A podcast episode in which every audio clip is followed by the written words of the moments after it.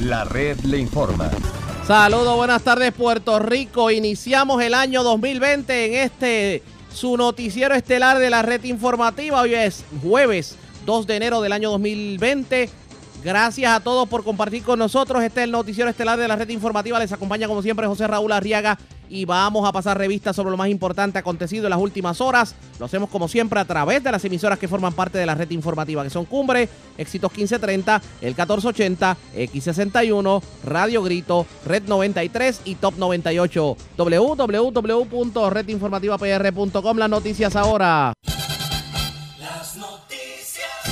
y estas son las informaciones más importantes en la red le informa para hoy jueves 2 de enero. La mente de los puertorriqueños todavía está puesta en los continuos movimientos telúricos en la zona sur. Hoy retomamos el tema, pero en Patillas la preocupación es mayor porque cada vez que tiembla la tierra, todos piensan en la represa. Para complicarlo todo, las sirenas de tsunami en los municipios del sureste de Puerto Rico no funcionan. Alcalde de Patilla sobre el particular dice que todavía está esperando por el jefe de manejo de emergencias Carlos Acevedo, aunque confirma que por lo menos en caso de energía eléctrica se están instalando sirenas en la represa para evitar tragedias.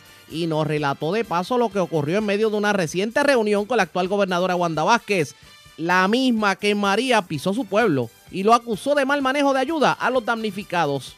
Dicen que en la reunión hubo fuegos artificiales su vecino de Arroyo, Eric Bacher, asegura que el gobierno se olvidó de los municipios del sureste. Aprovechó para aclarar que aunque se ha reunido con la gobernadora, no significa que la va a apoyar o que coquetee con su candidatura. Hablando de la gobernadora, la gobernadora en tremendo problema porque está siendo señalada porque alegadamente se reunió en una residencia privada siete días antes de lanzar su candidatura. Pero estamos hablando de la residencia de un contratista del gobierno que se supone que está impedido de hacer donaciones políticas. Sobre el particular, el alcalde de San Sebastián, Javier Jiménez, la defiende y se mantiene firme en que la gobernadora debe ser quien se quede en la silla después del 2020. Hoy la primera ejecutiva se reunió con representantes de la industria lechera que ocurrió en el conclave. En breve les decimos, da gracias a Dios el policía que fue arrollado en medio de actividad de no balas al aire en Río Grande. Hoy el uniformado se desahoga en exclusiva. No se descarta ningún ángulo en investigación sobre asesinato de familia el día de Año Nuevo en Trujillo Alto tres accidentes de carácter fatal, uno en Toalto, otro en Luquillo, otro en Corozal, mientras en condición de cuidado de ambulante arrollado en carretera de Arecibo y vivo de milagro hombre que fue tiroteado frente a la alcaldía de Guayama. Esta es la red informativa de Puerto Rico. Bueno, señores, damos inicio a la edición de hoy jueves del noticiero estelar de la red informativa de inmediato las noticias. Llevamos tres días en donde definitivamente la atención del pueblo no está puesta en, los asesinatos ocurridos a principios de año, no está puesta en los heridos por pirotecnia, no está puesta en los eventos violentos, no, no está puesta siquiera en la política. Todo el mundo está hablando de temblores, porque es que llevamos una racha desde hace días de que tiembla todos los días. De hecho, hoy tembló, ayer tembló, y casi siempre, pues, eh, los movimientos telúricos están eh, digamos, localizados en un mismo lugar, en la zona de Guánica, en la zona del sur de Puerto Rico. Y claro, obviamente la preocupación crece porque definitivamente esto puede ser augurio de algo mayor.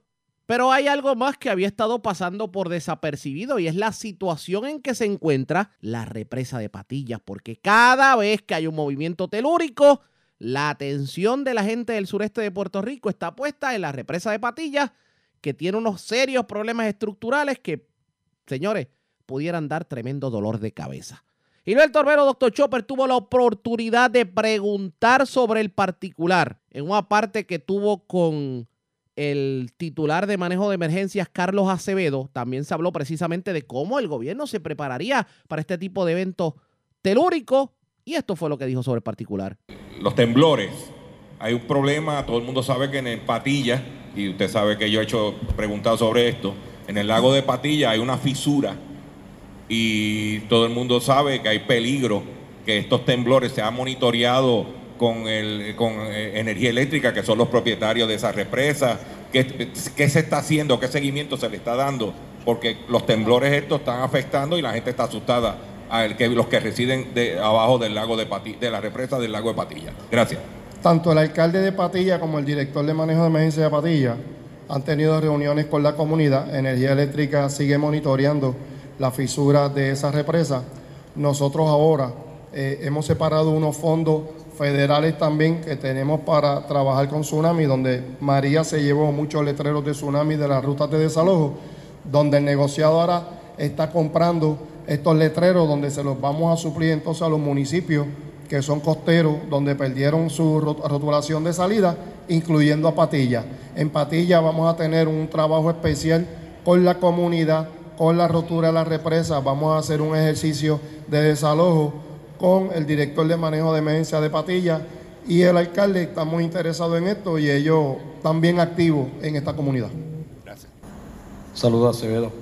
Mire, eh, con relación a, a, los movimientos terroríficos que se han sentido en estos días, eh, ¿En qué estado están los equipos alarmas que avisan en caso de tsunami? Porque ha llegado información de que en Arroyo hay problemas, posiblemente en Guánica, que Patillas no tiene, y, Ponce. Eh, yo sé que usted hace unos meses atrás habló sobre ese tema, pero quisiéramos saber este, el estado y si eso se trabajaría de instalar nuevos equipos, si es con fondos federales o estatales. Mira, esos equipos cuando se instalaron, se instalaron 2007, 2008 por ahí fueron con dinero fondos federales. Se instalaron en 39 municipios, se instalaron aproximadamente unas 88 sirenas alrededor de Puerto Rico. Lamentablemente luego de María lo que quedaron fue 13 sirenas de pie. Esta sirena, su propietario es el municipio, el dueño es el municipio. Luego de María los municipios han hecho las gestiones con los seguros, han hecho las gestiones con FEMA, en algunos ya le han pagado por la reparación de la sirena. Ya hay unas treinta y pico de sirenas de pie eh, nuevamente. En otros casos, o los seguros o FEMA han estado un poquito más lentos en el proceso. Pero ese no es el único sistema que hay de aviso a la ciudadanía. Claro, es el más factible, ¿verdad? Porque con un botón los municipios de una computadora dentro de sus despachos pues activan la sirena eh, de tsunami. Pero esto es uno de los requisitos de los muchos que debemos tener para poder ser reconocido como Tsunami Ready. En Puerto Rico tenemos 46 municipios reconocidos como Tsunami Ready.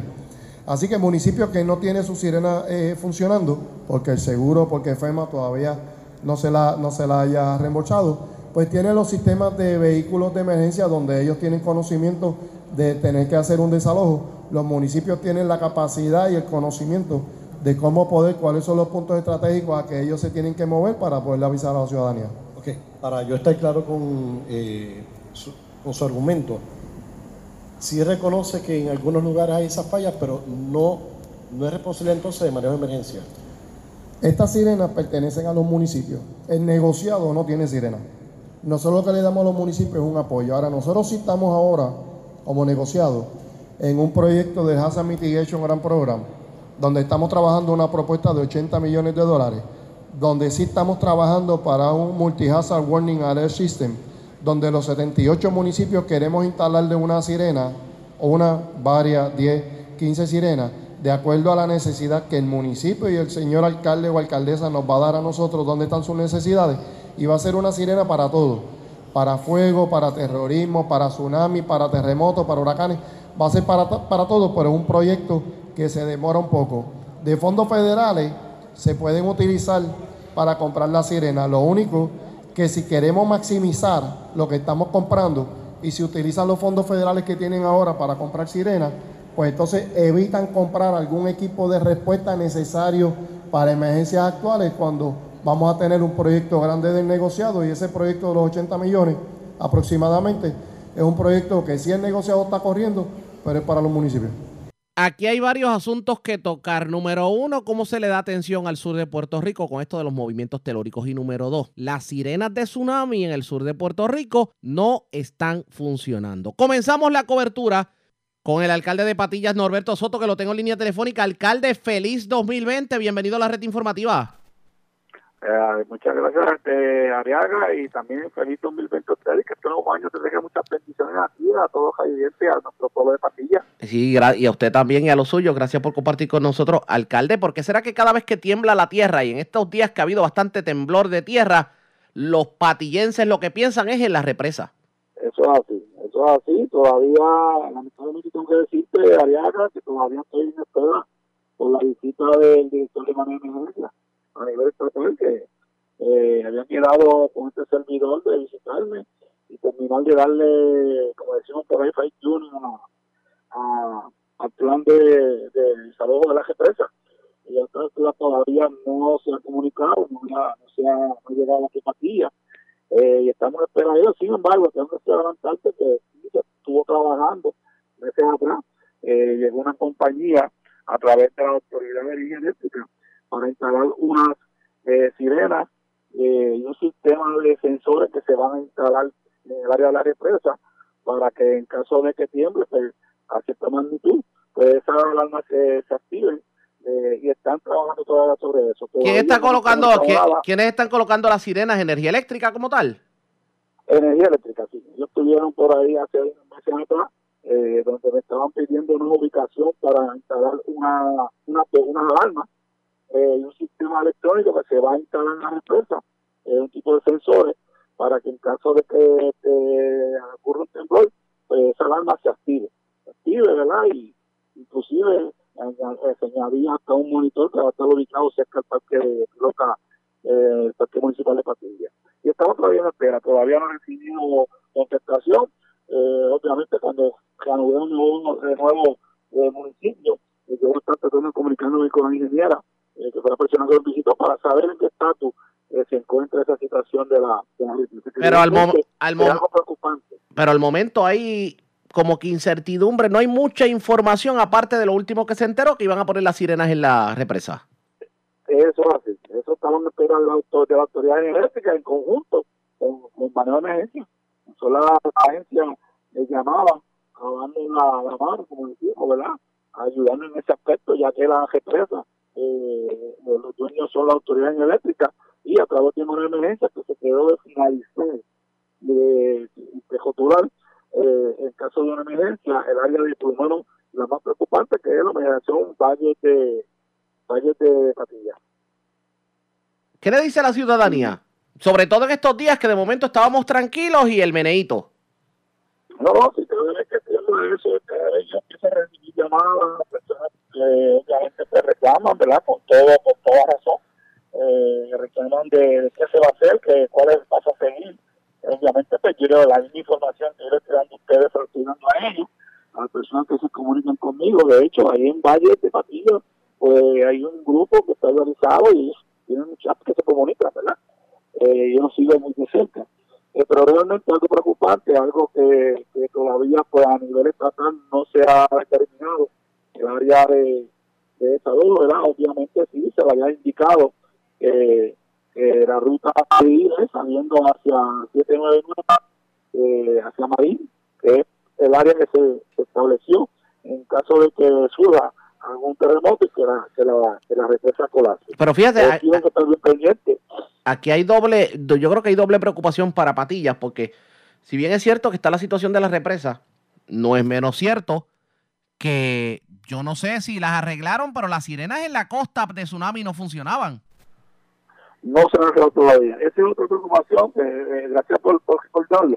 Eh, realmente la preocupación es que nosotros como pueblo, eh, Patillas, eh, tenemos la represa, ¿verdad? Y en caso de que surja un terremoto, yo hablando, esperamos que no ocurra nunca, de ocurrir, eh, realmente fue preocupante porque tenemos el tsunami, ¿verdad? Eh, eh, por eso es que es bien importante las personas en caso de un terremoto, ¿verdad?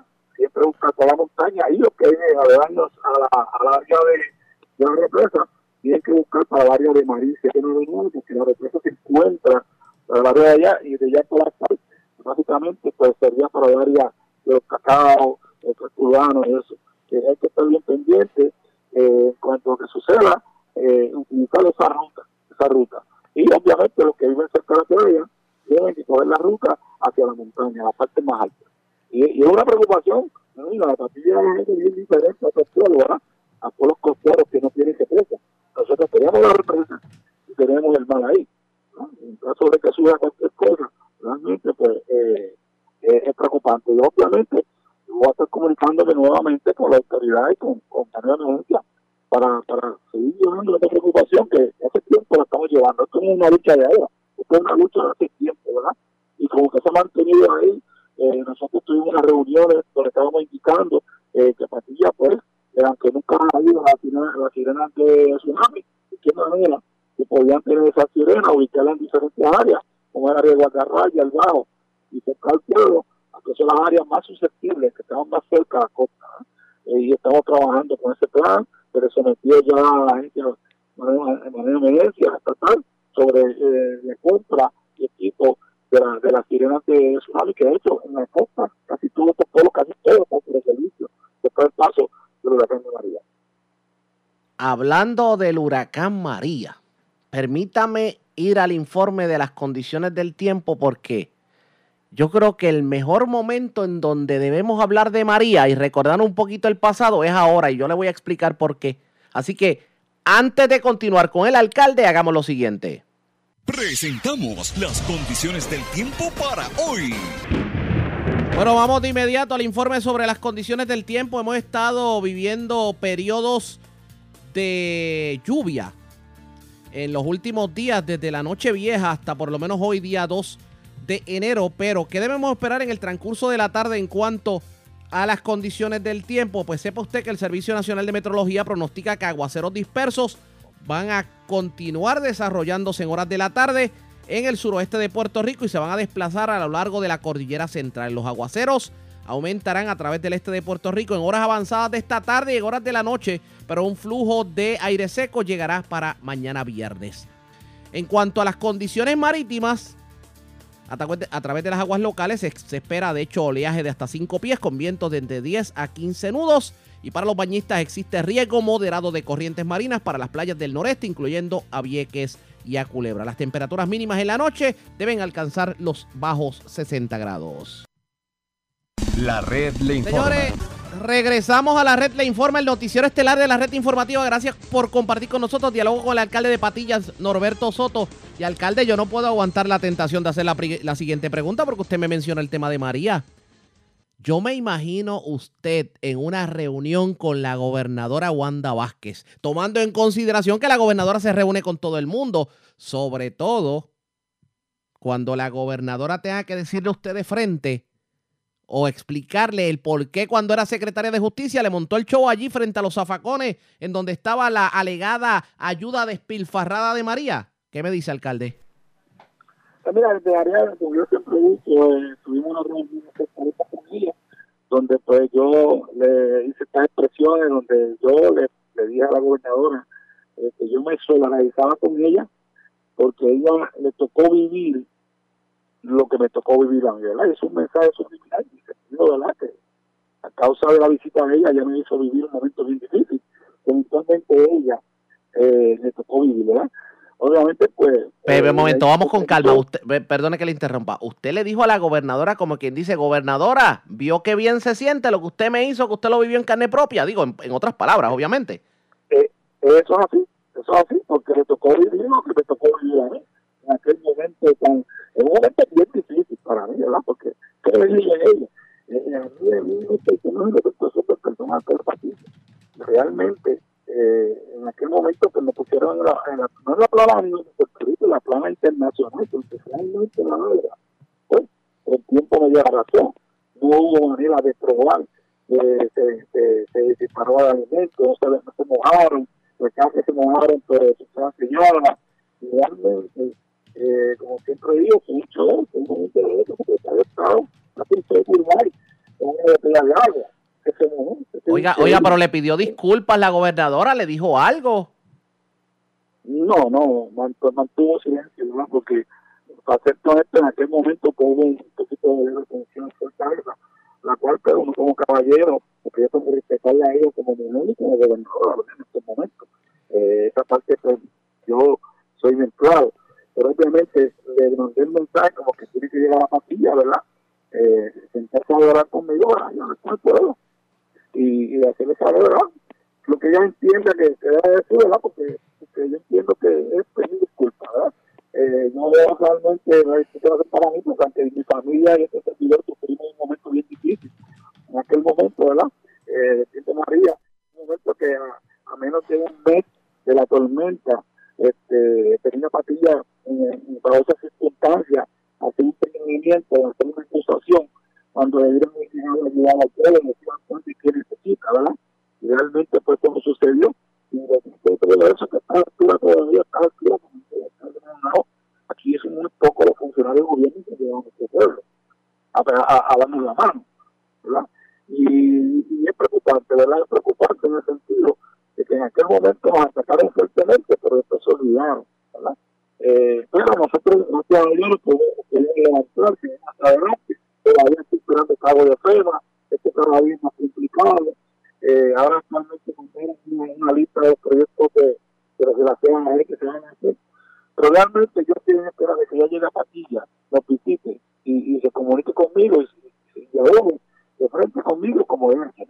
En estos momentos que ella la gobernadora eh, y llegar a Patilla. Y estamos en espera de ya estamos en espera de eso, que de hecho quisiera hablar, con ella para hacerle saber que la preocupación que tenemos, la que usted nos trae, sobre todo los residentes de la de Patilla, de la realidad, del caso que está temblando, de qué vamos a hacer para represa. En aquel momento, cuando yo hablé con el director de una emergencia en Salinas, estuvo la secretaria que ya no está con ellos, que fue la hoy, yo le hice saber de la preocupación de los residentes de Patilla y de estos servidores en caso de un temblor que va a pasar con la. Oiga, pero precisamente tomando en consideración esto, la gobernadora se comprometió en algo para que el jefe de manejo de emergencia, pues digamos que de cara, porque en las declaraciones que escuchamos hace unos minutos a preguntas de Dr. Chopper, parecería que el jefe de manejo de emergencia está tirando la papa caliente a usted porque él dice que ustedes tienen la forma de responder y que, eh, por ejemplo, el caso de las sirenas, que es un ente privado el que da el servicio. Pero tranquilamente, el ente del gobierno, el ente del gobierno, emergencia estatal, porque estas son asignaciones federales. Aquí, aquí supuestamente la comisionada residente consiguió el dinero para esta maravilla.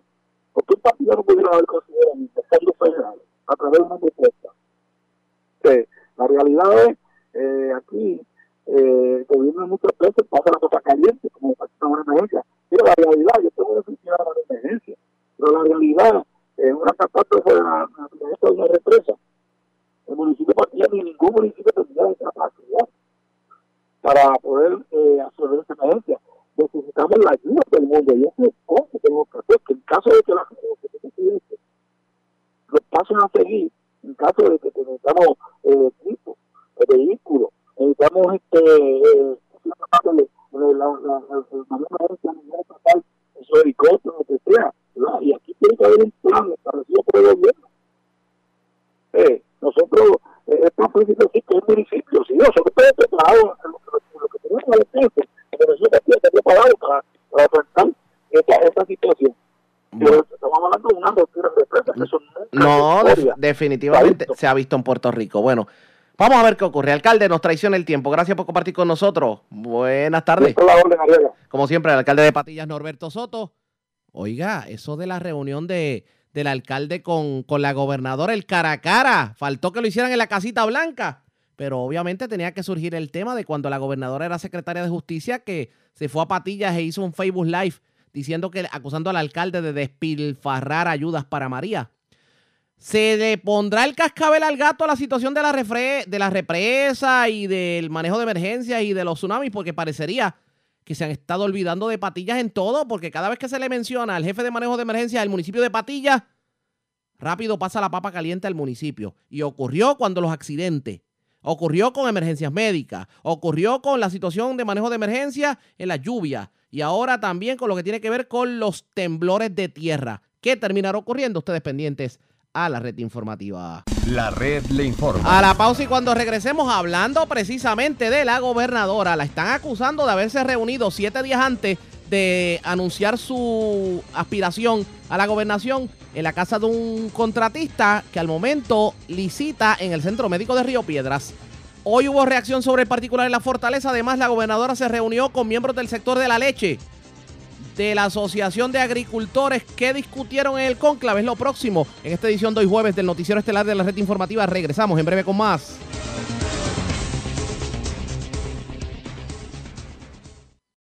La red le informa. Señores, regresamos a la red. Le informa el noticiero estelar de la red informativa. Gracias por compartir con nosotros.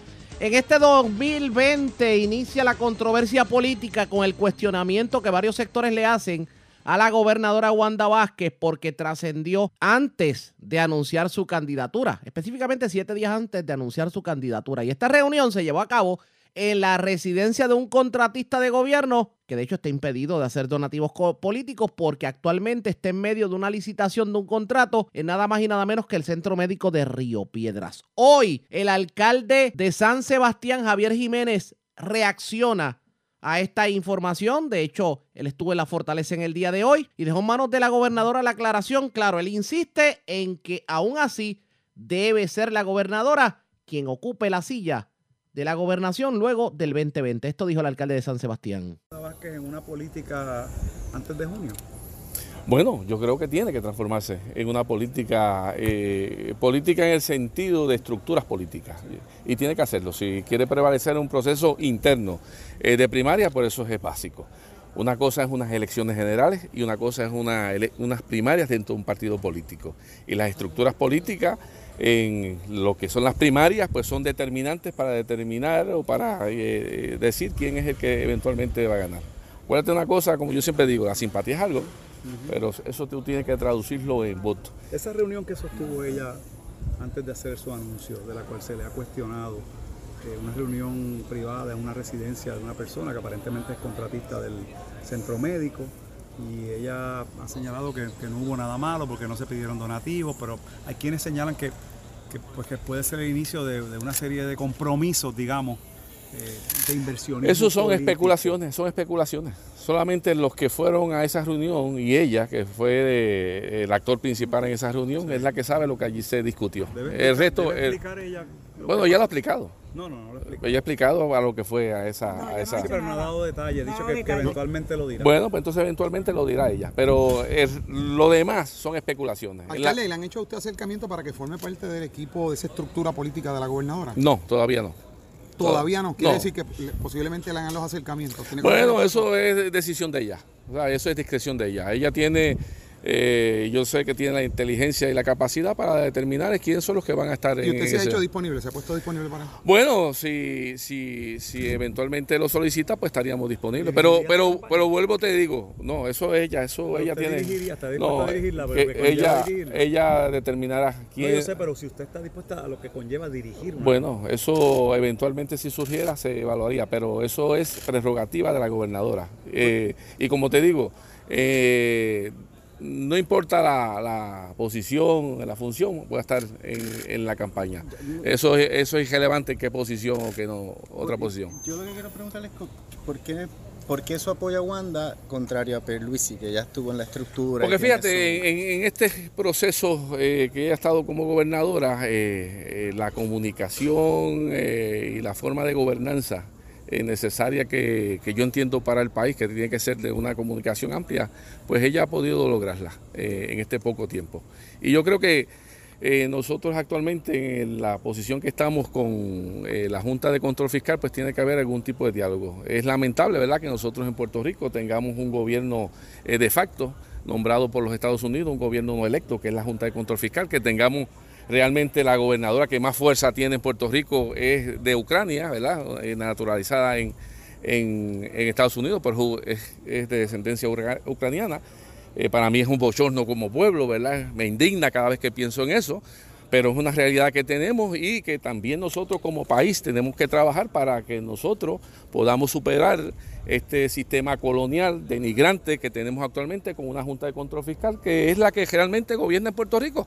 Entonces ustedes han visto que para poder hacer cualquier desembolso en Puerto Rico hay que pedirle permiso a una Junta de Control Fiscal y básicamente a una eh, gobernadora de facto que es Natalia Yaresco eh, una persona que no sabe ni español, que no conoce nuestra idiosincrasia, son los que gobiernan en este país. Pero dentro de toda esta realidad que tenemos a corto plazo, por lo menos la gobernadora eh, ha podido dialogar y hemos podido avanzar en una serie de áreas eh, excelentes. Igualmente, este, creo que cada persona, estos grupos de personas que se incluyen en estas campañas políticas eh, no deben ser personas que en el pasado eh, hemos identificado como inversionistas políticos. Yo creo que eso le hace un daño grande al pueblo de Puerto Rico. El hecho de ella estar en esa reunión nada más es un inversionismo político. No, no necesariamente, porque a mí me pueden invitar ¿verdad? a un sitio y ella confía en alguien que le invita porque... Pero así, es más o menos fue el caso de Anaudi, confiaron y mire lo que No, no, el caso de Anaudi, bueno, diferente. el caso, una reunión no, no, que empezó. El caso de Anaudi eran panas del ex gobernador de Puerto Rico, Ah, eh, de Alejandro Antes García. de eso, una reunión donde se lo presentaron. No, Igual, casi eh, era- similar. no, eran hermanos. er- Alcalde, eso, no. con la reunión nada más. No, no, no, no, no, no, mira, el gobernador de Puerto Rico, un gobernador de Puerto Rico tiene 20.800 compromisos durante de- todos los días. Adicionalmente tiene tantas personas al lado que ella pues delega en una serie de funciones y si te inviten a ti a una casa eh, para que vayas a una reunión a hablar y tienen que haber hablado de, me imagino, de, de política, ¿Eso no es porque un donativo en especie?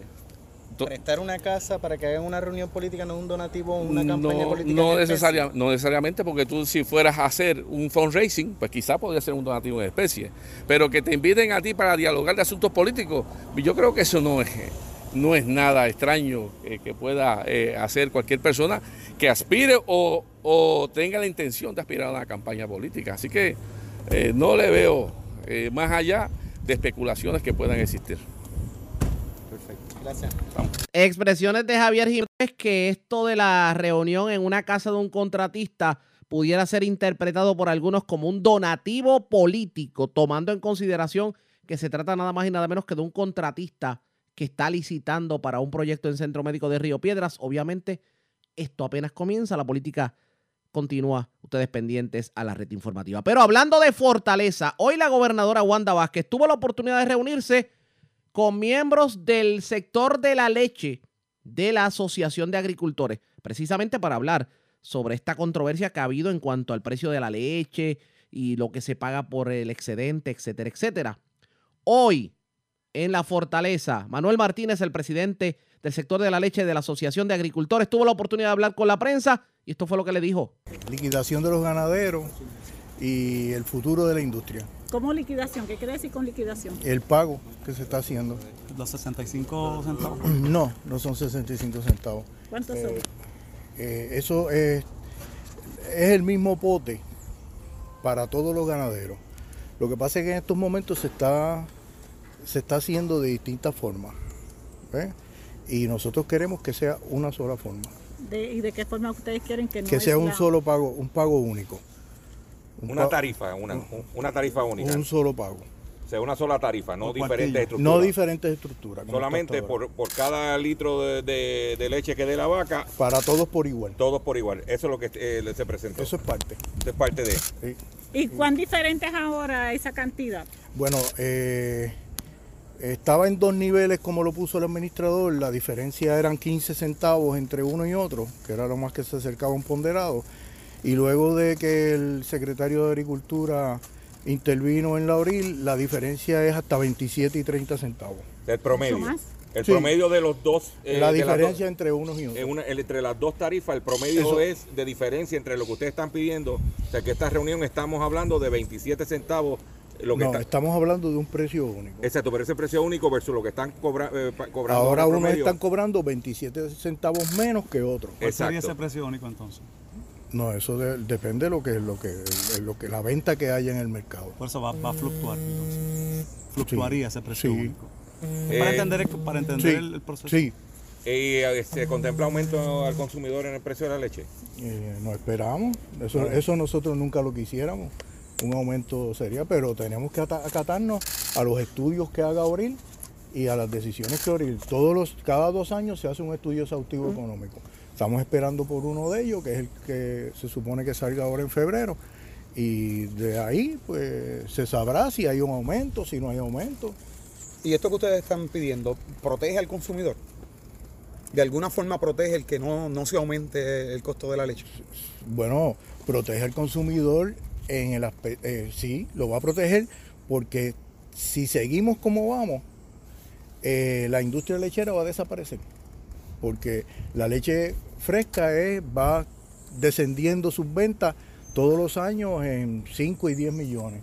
Pues llegará un momento en que no se, se están vendiendo otros productos, ¿verdad? Lácteos, están- la gente está consumiendo leche de otra manera. Pues nosotros tenemos que trabajar con eso y a eso es a lo que venimos a trabajar. Cuando- para estar claro, ¿qué por ciento de- del mercado ustedes representan? ¿El 70% de los ganaderos? Porque recuérdense que hay otra parte que dice que ellos están de acuerdo con lo que está haciendo el secretario ahora mismo. Pero mira, yo, te, yo esto es más largo para explicar, pero te voy a sacar un minutito para explicarlo. Eh, en la ley 34, que se creó en el 1957, agrupa a todos los ganaderos de la- en la Asociación de Agricultores de Puerto Rico. O sea, que yo represento al 100% de los ganaderos. Siempre hay unas personas que no están de acuerdo en lo que los demás este, deciden.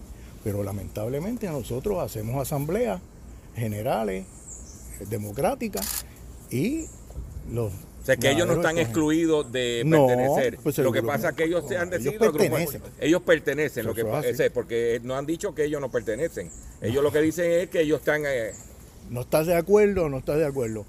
Este, pero estoy se- es una minoría y nosotros pues Mire, ¿y ustedes están satisfechos con la labor del secretario de Agricultura?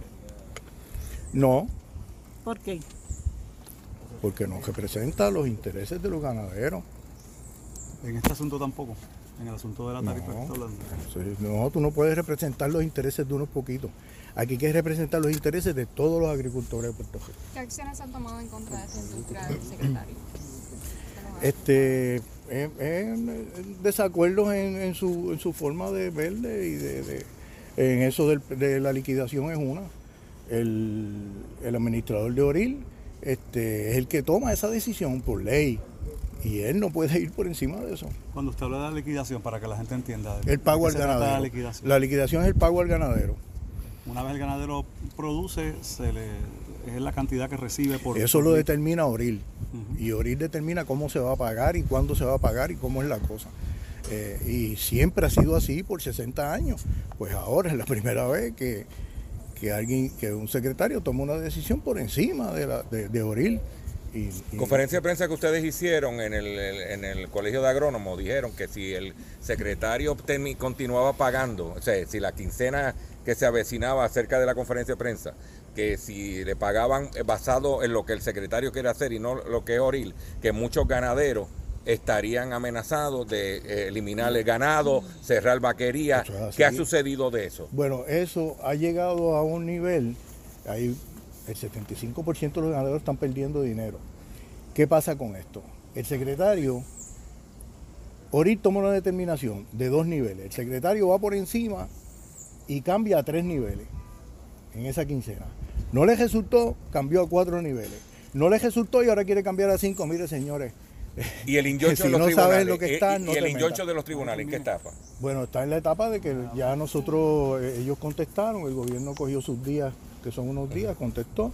Nosotros hicimos la réplica que por ley tenemos que hacer y estamos esperando la decisión del ¿Y tribunal. y qué ustedes esperan entonces de la gobernadora en concreto? ¿Y- pues, qué- rapidito, ¿qué esperan en concreto de la gobernadora? La gobernadora es muy consciente y este, ya una vez este, intervino por nosotros y, y yo confío en ella.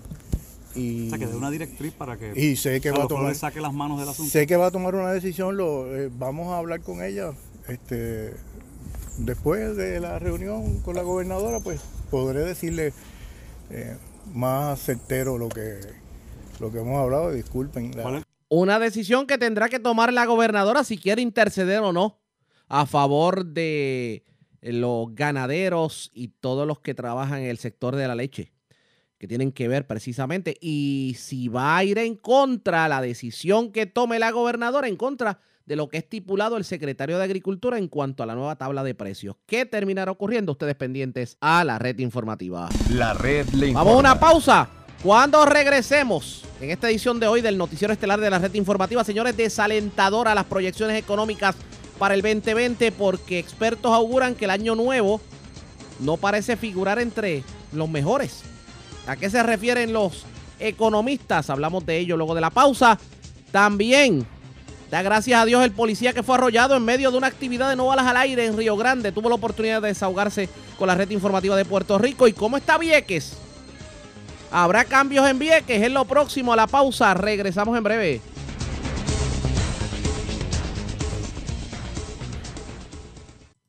La red le informa. Señores, regresamos a la red Le Informa. Somos el noticiero estelar de la red informativa edición de hoy jueves. Gracias por compartir con nosotros. Vamos a noticias del ámbito policiaco. Se reportaron tres accidentes fatales entre la noche de ayer y la madrugada de hoy. Uno en Corozal, el otro en Toalta y el otro en Luquillo. Sobre el accidente de Luquillo y el accidente de Toalta nos informa en vivo José Catalano, oficial de prensa de la policía en el cuartel general. Saludos, buenas tardes. Muy buenas tardes a todos. Estamos informando un accidente de auto con un peatón de carácter fatal. Fue reportado ayer a las 7 y 49 de la noche en la carretera 3 kilómetro 36.5 en Luquillo, frente al Centro de Artes y Cultura. Según se informó, un hombre al cual no ha sido identificado fue impactado por el vehículo Toyota RAV4 color rojo del año 2011, conducido por Cedric Figueroa. El peatón, que aparenta la edad de entre 60 a 65 años aproximadamente, recibió múltiples traumas en diferentes partes del cuerpo, lo cual le ocasionó la muerte en el acto. Al conductor del vehículo se realizó la prueba de alcohol arrojando como resultado 0% agente adscrito de patrullas carreteras junto al fiscal Ismael Rodríguez se encargaron de la correspondiente investigación. En Alquihuel tenemos en toda alta eh, se reportó un accidente de auto de carácter fatal a las 1 y 45 de la madrugada de hoy en la carretera 159 kilómetros 20 barrio Quebrada, Quebrada Cruz en toda alta. Surge de la investigación que mientras Dayarelis Cruz Cátara de 21 años de edad conducía el vehículo Mazda 626 color negro año 2000 por la referida vía y en circunstancias que se desconocen, esta hasta un árbol falleciendo en el acto por las heridas recibidas. El agente de Cruz, adscrito a la División de Tránsito Bayamón y en unión a la fiscal Carmen Ortiz, investigaron los hechos. Gracias por la información, buenas tardes. Buenas tardes, estamos a la orden. Gracias, era José Calza, la policía en el cuartel general de la zona metropolitana. Vamos a la zona sureste de Puerto Rico. Vivo de milagro se encuentra un hombre que fue recibió impactos de bala frente a la alcaldía de Guayama y es Carmen Herrera, oficial de prensa de la policía, que nos trae detalles en vivo. Saludos, buenas tardes. Buenas tardes. ¿Qué información tenemos? De Guayama investigaron un herido de bala reportado a las 6.45 de la mañana de ayer frente a la alcaldía de Guayama. Según la información, alega Reymar Díaz Ramírez, de 38 años, residente en el mismo municipio, que alguien le realizó un disparo que lo alcanzó en el área del glúteo, del glúteo, perdón. Este fue transportado al Hospital Menonita de Guayama, donde el médico de turno diagnosticó herida de bala con entrada y salida en el área del glúteo y en el, perdón, en el costado del derecho, del lado derecho. Su condición en el momento es estable. Este caso fue referido a la División de Agresión del Cuerpo de Investigaciones Criminales del área de Guayama. Es lo que tenemos hasta el momento. Buenas tardes. Era Carmen Herrera, oficial de prensa de la policía en la zona de Guayama. Bueno, en otro incidente se reportó un accidente de auto de carácter grave con un ciclista en horas de la noche en la carretera 129 en Arecibo. Ángel Núñez Vargas, de 79 años, residente de Arecibo, conducía una Honda Pilot color gris y al llegar a la intersección con la 129, jurisdicción de Arecibo, no se percató de un ciclista que transitaba por la zona y lo impactó. El ciclista fue identificado como José Manuel Díaz Colón, de 50 años. Se trata de un deambulante y este fue transportado al Hospital Pavía de Arecibo, atendido por el médico de turno, quien lo refirió al Centro Médico de Río Piedras en condición de cuidado. En otras notas, le damos seguimiento a la primera masacre del 2020, lo ocurrido en la madrugada de ayer, primero de enero, en, pues obviamente esta familia que fue ultimada a balazos en un hecho ocurrido en Trujillo Alto. Vamos a escuchar las declaraciones que diera en ese momento el inspector Carlos Nazario, jefe del Cuerpo de Investigaciones Criminales de Carolina. Vamos a escuchar las declaraciones de él, vamos a escuchar también eh, declaraciones que diera pues precisamente sobre el porqué de este incidente y hacia dónde se dirige la investigación. Este? Bueno, eh, acabamos de terminar de trabajar la escena. Ya tenemos los hallazgos que el negociado este, eh, levantó, levantó los cuerpos con los hallazgos que eso conlleva. Eso lo vamos a, a tomar como materia, lo vamos a, a, llevar a la investigación en unión a la entrevista que vamos a estar haciendo durante la tarde de hoy a personas de interés, a familiares, y de ahí partimos entonces para lo próximo. Eh, estamos esperando por la persona que está en la institución hospitalaria, ¿verdad? que está en condiciones de ser entrevistado, y eso también va a ser parte de lo que vamos a estar haciendo durante la tarde de hoy. ¿Qué hay con relación a una posible amenaza que se hizo al hijo mayor que se encuentra bajo la, la custodia de las autoridades federales? Eso y todas las, las cosas, eh, los comentarios que estén surgiendo eh, ¿verdad? relacionados a estos hechos van a ser investigados como parte de la totalidad de la investigación que se está realizando. ¿No se descarta un posible ángulo de venganza contra los familiares o contra el mismo sumariado? No se descarta ningún ángulo en este momento. La investigación está en una etapa bien preliminar, por lo que entonces en esta etapa no podemos descartar nada y lo vamos a estar corroborando todo de la, información que nos llegue. Casquillos de bala, ¿cuántos habían en la escena? Habían varios casquillos de bala, está por determinar el calibre y, la, y si fueron disparados por un arma o más. Eso lo va a hacer el negociado de ciencia forense en sus instalaciones. ¿Y hasta ahora víctimas tenían si había récord? antecedentes penales? A esta hora, antecedentes penales de los, de los padres o algún otro miembro de la familia, además del joven. No, no hemos verificado ese dato. Sí sabemos, eh, obviamente, el hermano que está confinado y falta por verificar el- el- los dos adultos de la escena. ¿Tiene detalles sobre la identidad de las víctimas? Sí, eh, se trata de dos menores, ¿verdad? De, de nueve años, eh, Edwin Ramos y, y eh, Dorothy Wickley, Dorothy Wickline. Esos serían los dos. Esos serían los padres de los dos menores que fueron asesinados aquí en la mañana de hoy. Ok, Entiendo que habían otras dos personas, además del sumariado, había otro miembro de la familia que no estuvo en el Un joven lugar. de 16 años que está recibiendo atención médica en una institución hospitalaria del área metropolitana. No sabemos todavía si fue un solo atacante o fueron varios los que llegaron Eso lo vamos a estar verificando como parte de la, de la investigación que estamos en curso. ¿Los vehículos que están aquí eh, son propiedad de la familia o, o son hurtados? Eso es lo que se presume que son propiedad de la, de la familia que está. Tablilla. Sí. ¿Algunos vecinos han ofrecido alguna información? ¿Han tenido la oportunidad de entrevistar a algún vecino? No, al momento no hemos entrevistado este, vecinos, pero sí, eh, como parte del protocolo de investigación se entrevistan vecinos, este, personas de interés, personas que enten- eh, entendemos que puedan aportar a la investigación. ¿Tienen idea cómo ocurrieron los hechos a eso de las 3 de la mañana cuando llegaron los, los atacantes? Bueno, se va a estar investigando con certeza, no obstante, tenemos un cuadro donde hay este, cuatro personas muertas por heridas de bala, eh, eh, casquillos de bala a su alrededor. Eh, por el momento pensamos que fue un atentado, ¿verdad? Este, donde resultan cuatro personas muertas por heridas de bala. Si fue un atacante, si fueron dos atacantes, eso es parte de lo que se va a estar investigando. Por la forma en que estaba el cuerpo del padre eh, en la escena, ¿se podría presumir que conocía a alguien que lo llamaron y salió, no sé, Lo que pasa es que la, la investigación está, eh, la estamos comenzando y presunciones en este momento, pues tendrían que ser corroboradas todas. No podíamos descartarlas. Recuerden que aquí, una vez que la- eh, antes que la policía pudo haber llegado familiares y todo eso, tenemos que investigarlo, entrevistarlo, qué hicieron, qué dejaron de hacer, para entonces tener un cuadro más claro de qué es lo que había en la escena al momento de llegar nosotros. Estaban todos en el mismo lugar Área, de la ¿dónde casa, estaban los área la en casa. diferentes partes de la casa. Los niños en un lado y Si lo puede detallar. No, no, no podemos entrar en el detalle de lo que se encontró en la escena. Ok. Le puedo decir que estaban los cuatro cuerpos con varios impactos de bala, se recogieron varios casquillos de bala a ser, a ser determinados posteriormente. Eh, pero el detalle de la investigación de la escena no lo podemos revelar en este momento. Material delictivo en la casa. En este Algo, momento no- droga, no, podemos entrar en el arma. contenido, en el contenido de lo que levantamos de la escena, pero se levantó, eh, eh, ¿cómo se llama? Eh, Material eh, artículos que van a ser utilizados definitivamente como evidencia en su momento, de ser necesario. dinero. No, no, no quiero entrar en el detalle de lo que levantamos de la escena. El hijo y hermano mayor de los muchachos que está sumariado en la federal tiene récord eh, también aquí en la estatal. Eso es así, Por- tiene pendiente unos cargos por Sí. eh, eh, Tentativa de asesinato. tentativa de asesinato y ley de armas a nivel local. Si eso fue eh, por evento ocurrido en febrero, ¿tendrá algo que ver esto con eso? ¿O ustedes desca- descartan que tenga que ver con ese hecho o más con el con No, lo no del estamos kayaking? descartando nada. En este momento no descartamos ningún móvil, ni siquiera ese, ni ninguno de los otros que han mencionado los compañeros. Eh, si puede- ¿Nos puede hablar de qué fue ese caso de febrero? ¿El caso fue un asesinato? Eh, fue un incidente eh, hace unos meses atrás, pero fue un incidente donde hubo una, una amenaza y, una, y unos disparos a una persona y entonces resulta denunciado este, Luis y se le radican esos cargos en adición a la ley de armas.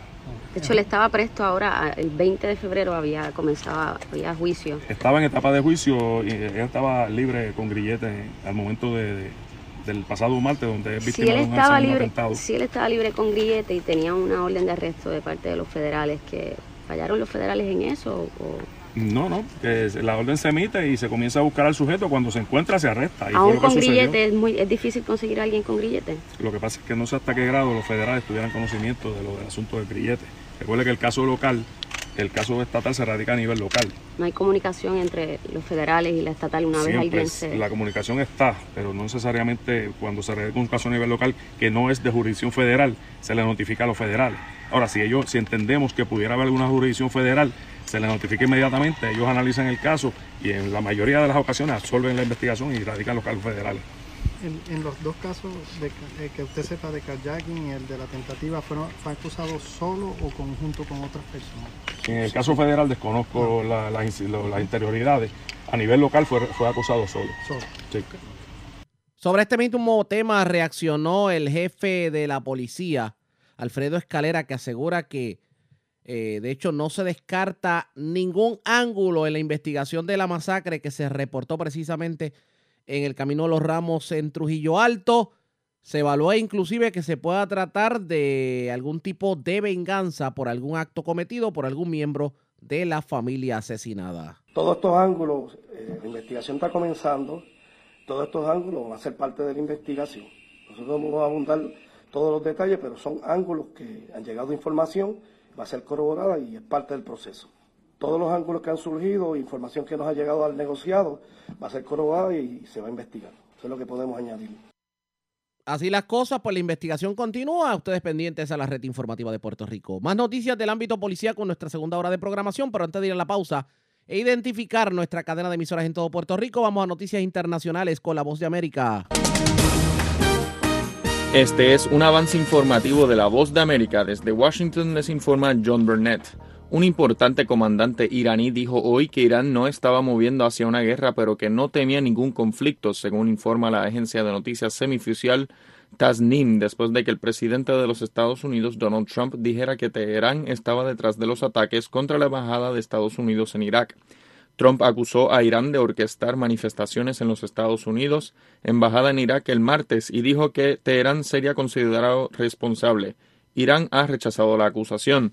Y la campaña de reelección del presidente Donald Trump recaudó 46 millones de dólares en el cuarto trimestre de 2019, una gran cantidad que fue impulsada por un aumento de las donaciones a raíz del juicio político emprendido por los demócratas, según información de un funcionario de campaña de alto rango.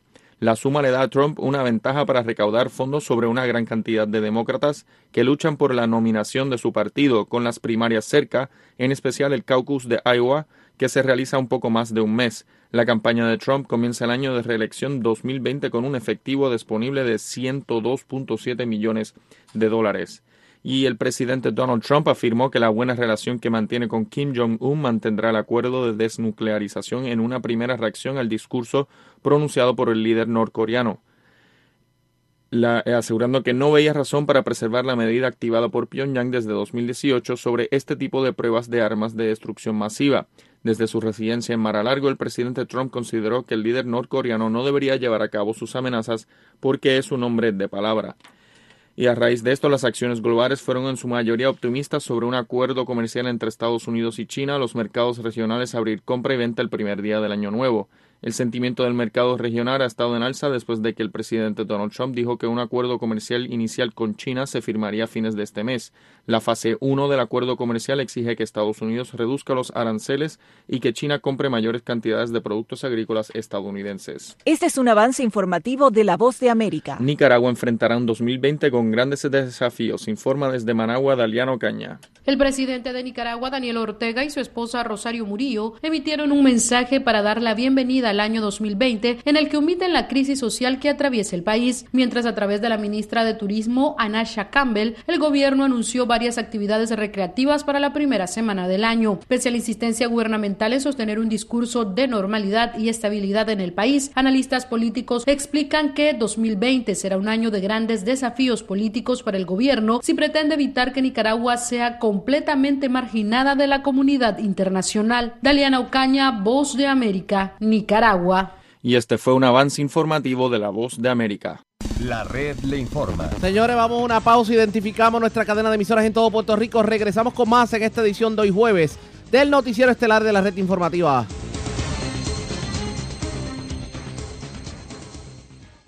La red le informa. Iniciamos nuestra segunda hora de programación. El resumen de noticias más completo de la radio en Puerto Rico en la red le informa. Somos el noticiero estelar de la red informativa. Edición de hoy jueves 2 de enero. Vamos a continuar pasando revistas sobre lo más importante acontecido. Lo hacemos a través de las emisoras que forman parte de la red. Que son Cumbre, Éxitos 1530, el 1480, X61, Radio Grito, Red 93 y Top 98, www.redinformativapr.com. Las noticias ahora.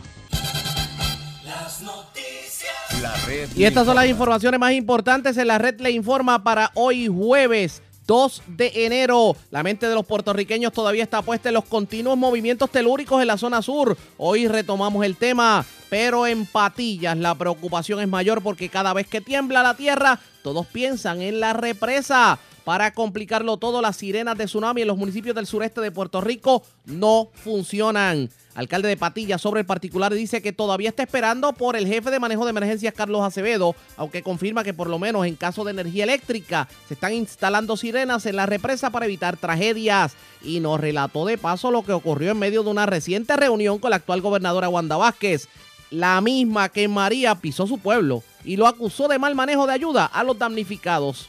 Dicen que en la reunión hubo fuegos artificiales.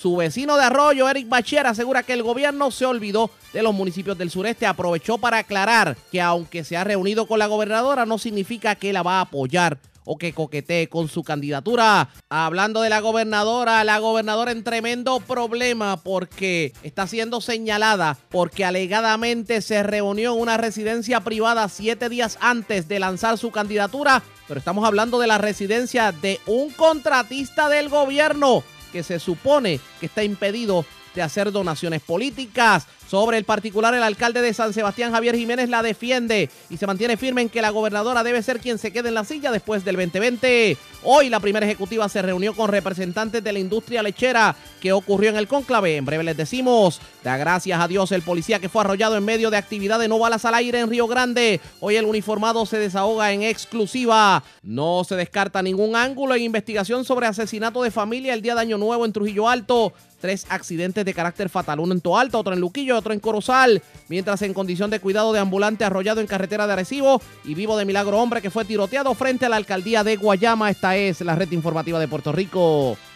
Bueno, señores, damos inicio a la segunda hora de programación en el noticiero estelar de la red informativa de Puerto Rico. De inmediato a la noticia, parece que la situación con la economía en el 2020 en el país no apunta muy bien porque, señores, las proyecciones para el 2020 económicamente hablando, contrastan negativamente con las que habían sido presentadas y pese a que se estimaba que las economías del Caribe crecerían por lo menos 2.3% y que continuarían aumentando con la inversión en la reconstrucción, lo que tiene que ver con reconstruir eh, lo que se afectó con María, ahora se proyecta que enfrentarían una recesión que ocasionará una desaceleración antes de que se complete precisamente la recuperación en cuanto al paso de María. De llegar finalmente todos los fondos federales de recuperación aprobados para la isla por el gobierno federal, la proyección de la Junta de Control Fiscal era de un crecimiento de 5.5%, cifra que difiere un poco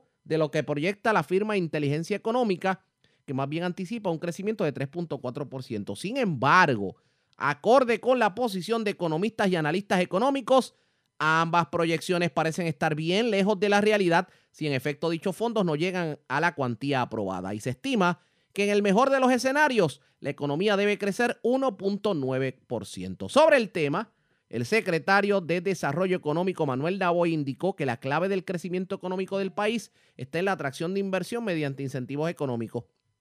Pero claro está, parece que la gente está muy reacia a invertir en Puerto Rico. Aunque se apuesta a la atracción de inversión privada, Puerto Rico continúa perdiendo competitividad frente a otros destinos. Para que ustedes tengan una idea, en la clasificación Ease of Doing Business 2020 del Banco Mundial, Puerto Rico bajó 10 posiciones desde el 2016 al 2019 y actualmente ocupa la posición 65 de 190 países. Y según el informe, las 10 economías que obtuvieron el mejor puntuaje fue Nueva Zelanda, Singapur, Hong Kong, Dinamarca, Corea del Sur, Estados Unidos, Georgia, o sea, Georgia país, Reino Unido, Noruega y Suecia. Y entre estas primeras posiciones no ubica ninguna economía de América Latina o el Caribe. Por otro lado, ¿a qué se le atribuye la caída de la economía en Puerto Rico? Pues el economista Santos Negrón dice, y cito, esa pérdida de competitividad se debe al desorden que ha habido en la infraestructura para hacer negocio, los altos costos energéticos, la falta de financiamiento y la reciente caída del gobierno de Ricardo Rosselló. Nos hemos debilitado grandemente y lo tenemos que recuperar. Podría haber un despunte si se manejan estas situaciones porque Puerto Rico en gran medida es visto como una zona de riesgo.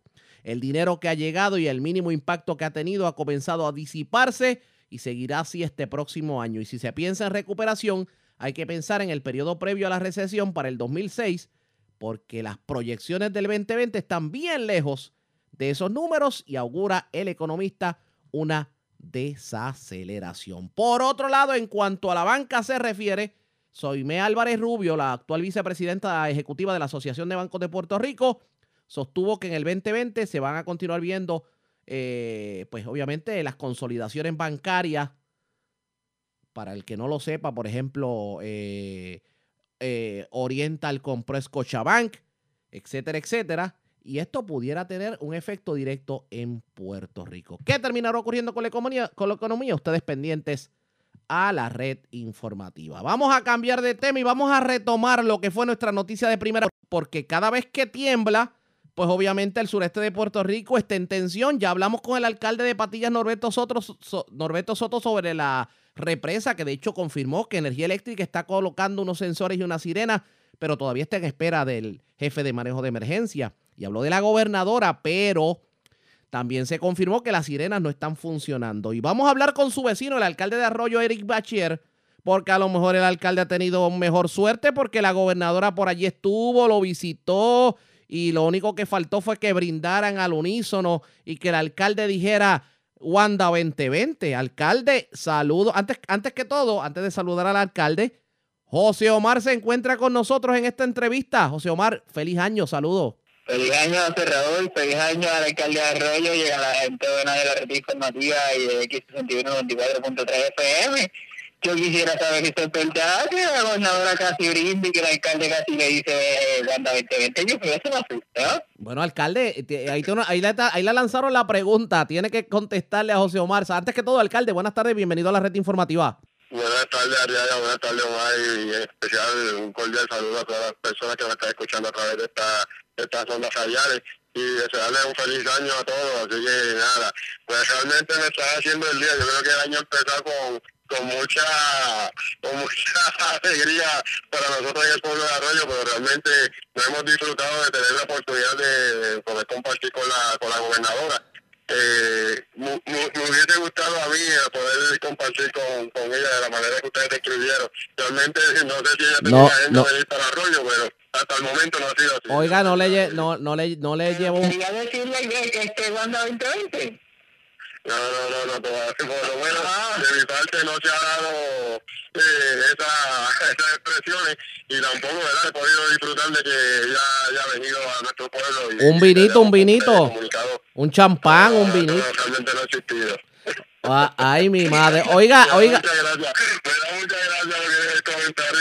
Bueno, yo le pregunto porque es que está últimamente de moda esto de que los alcaldes del Partido Popular Democrático están como que coqueteando mucho con la gobernadora, porque allí fue a, eh, fue a, Guayama y parrandeó con el alcalde de Guayama. El alcalde de Juncos, Alfredo Papo Alejandro, ha dicho inclusive que la gobernadora tiene, digamos, madera para que se quede y uno se pregunta qué está pasando con los alcaldes del Partido Popular, si es que ya dieron el brinco o hay algo en la fortaleza, será las galletitas de fortaleza o algo así. Realmente no he disfrutar de ese privilegio de poder compartir con ella de esa manera. Este, le la invitación y en el momento que ella quiera venir a nuestro pueblo, con mucho gusto la, recibiremos.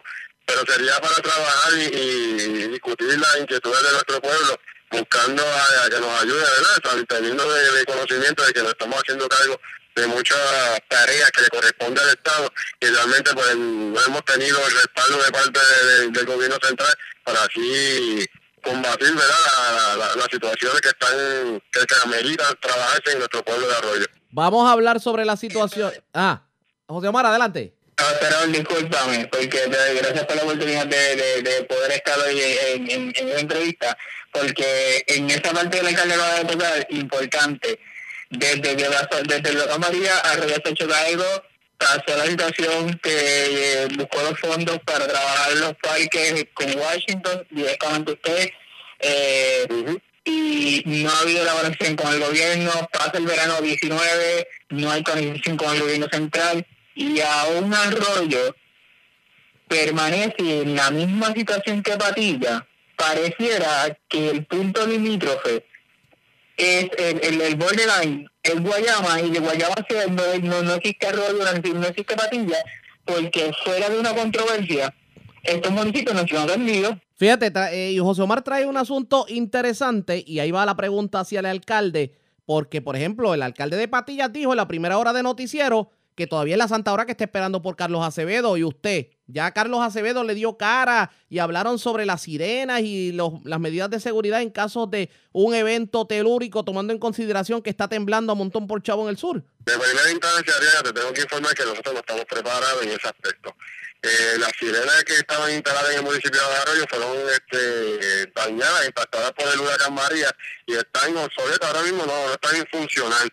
Nosotros le hemos hecho la reclamación a través de la Oficina de Manejo de Emergencia y esto Acevedo tiene conocimiento de que nosotros, pues, ¿verdad? por la vulnera- vulnerabilidad que tenemos de, estar en la costa y poder ser ¿verdad?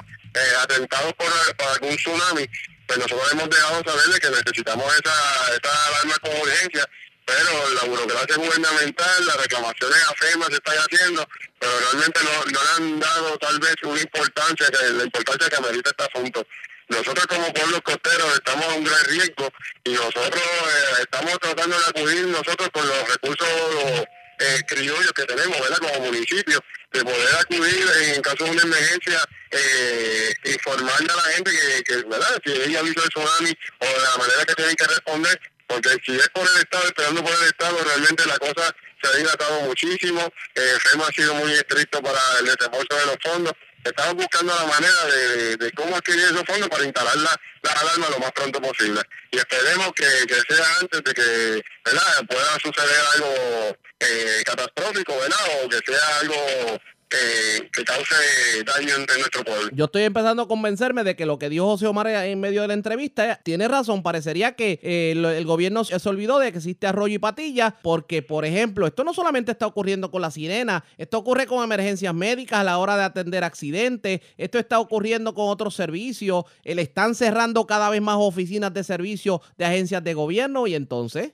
Ariana, no te vayas lejos. Ahora mismo, y el alcalde está en línea, y, eh, y él nos puede confirmar esa parte.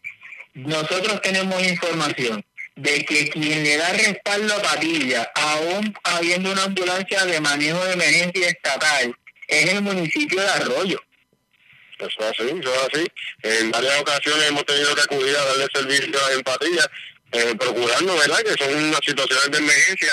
Y volvemos, en- entendemos que entre nosotros los, alcaldes y los, ¿verdad? los municipios siempre nos tendemos la mano.